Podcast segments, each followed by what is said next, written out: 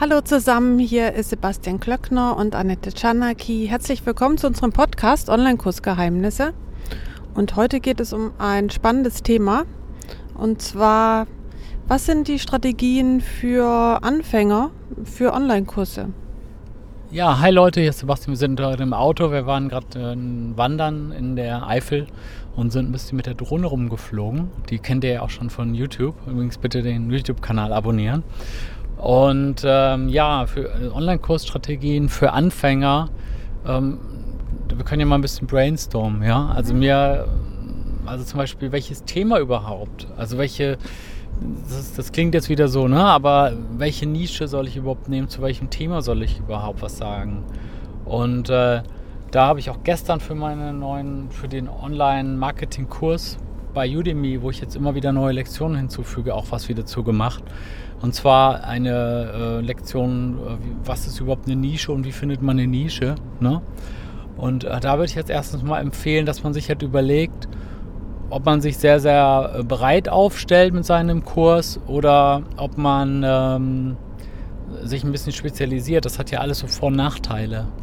Wenn du jetzt einen Online-Kurs machst, sage ich jetzt mal zum Thema äh, LinkedIn, sage ich jetzt einfach mal, ja.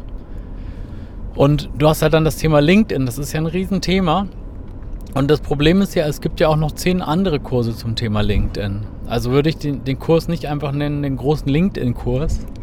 Äh, sei denn, du bist so krass und machst dann direkt äh, so einen 20-Stunden-Kurs. aber als, gerade für Anfänger ist es ja eine unüberwindliche Hürde, sondern am Anfang ist es ja meistens so, du bist ja froh, wenn du zwei Stunden Kurs hinkriegst. Ne? Und äh, also kannst ja ein absoluter Profi, der dann so richtig abgewetzt ist, der, der macht dann so einen 10 Stunden LinkedIn-Kurs an einem Wochenende oder sowas. Ne? Aber da musst du halt richtig Profi sein. Und selbst dann heißt es nicht, dass der Kurs gut ist. Also du kannst dann halt auch sagen, so, hey, ich mache erstmal eine Nische, also quasi so eine Teilmenge. Du kannst ja immer noch ausweiten. Also du sagst jetzt zum Beispiel LinkedIn und dann sagst du, okay, ich mache LinkedIn etwas kleiner, zum Beispiel für Anfänger. Oder für, ich weiß, es ist jetzt ein Klischee, aber für Frauen. Ja? Oder für Berufsanfänger. Was will ich hm. erreichen? Ja, das ist natürlich in einem Zusammenhang. Bitte?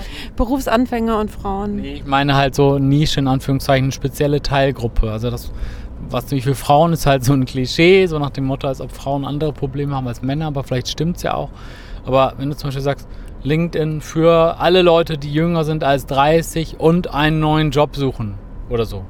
Ne? Das ist halt eine spezielle, ich meine, eine spezielle Zielgruppe, aber auch eine spezielle Problemstellung. So meine ich das. Ja.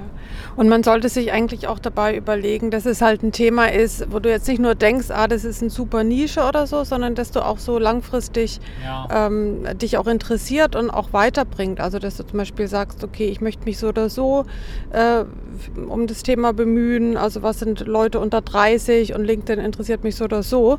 Also nicht, dass du extra deswegen den Kurs machst, sondern dass du sozusagen mit deinen Interessen auch verbindest. Also finde ich auch wichtig für einen Anfänger weil ähm, oft ja beim Anfänger auch so die Motivation manchmal so die Frage ist. Ne? Ja, total. Ich kenne das ja auch aus dem Coaching. Das hat teilweise, äh, ne, das ist halt teilweise, gerade am Anfang ist es so, und das ist ja auch das Gute, wo ich ja auch als, als Coach ähm, helfen kann. Ne? Ähm, aber gerade am Anfang ist es eben so ungewohnt, dass man sich, dass man dann auch was länger durchhalten muss. Also es ist halt nicht so, dass du dann deinen, deinen ersten Kurs machst und du verdienst dann direkt 20.000 Euro und du bist total motiviert. Geld ist ein Motivator, aber es kommt halt nicht immer das Geld angeflogen. Auch bei mir ja nicht. Es gibt ja auch manche Kurse, da denkst du so, yes, eine E-Mail, 2000 Euro. Ne? Äh, äh und, gerade so bei Udemy, das sind ja dann hunderte von Verkäufen. Ne? Aber äh, es gibt auch E-Mails, da liegt es an der Tageszeit oder sonst irgendwas und es kauft halt keiner so richtig, also gefühlt, natürlich kaufen Leute, aber es kaufen nicht genug Leute, wie ich das eigentlich erwartet habe.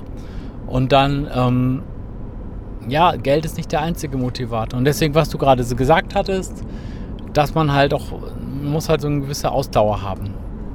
Okay, also einmal war das die Nische. Was ist noch für eine Tipp für einen Anfänger? Strategie? Also ja, also gut, also wenn du jetzt wirklich sagst, absoluter Anfänger, ne? Ähm, Zeitmanagement natürlich, ne? Also dass du dir dann halt überlegst, wie kann ich das überhaupt machen? Also wie lang soll der Kurs sein? Sagen wir einfach mal zwei Stunden. So, drei Stunden. Und dann musst du überlegen, wann will ich fertig sein? Sagen wir mal von jetzt bis in, was weiß ich, das ist mein allererster Kurs, also in sechs Wochen. So. Und dann, ne, und dann musst du es dir wirklich in Scheibchen schneiden und dann sagen, die erste Woche mache ich nur äh, planen und Zettel durcheinander sortieren. Die letzte Woche reserviere ich mir als Puffer und dazwischen dann halt überlegen, äh, so zwei Wochen äh, planen, zwei Wochen aufnehmen, äh, eine Woche schneiden oder so. Ne? Und dann, das ist jetzt wirklich an einen Kalender, an den, also und dann mit so, mit so einem Textmarker oder so einem Highlighter wirklich sagst, bis dann will ich das geschafft haben, bis dann das. Genau, und vergess ähm, Perfektionismus dann. Also 80-20-Prinzip ist eigentlich ja. auch ganz gut. Also in 20 Prozent schaffst du 80 Prozent der Menge. Und es muss nicht perfekt sein. Wenn es so oder so der allererste Kurs ist oder der zweite, dann vergiss es einfach und schau eher, dass der fertig wird. Das ist ja ähnlich wie bei ganz so einer genau. Diplomarbeit oder so. Das soll ja auch nicht immer.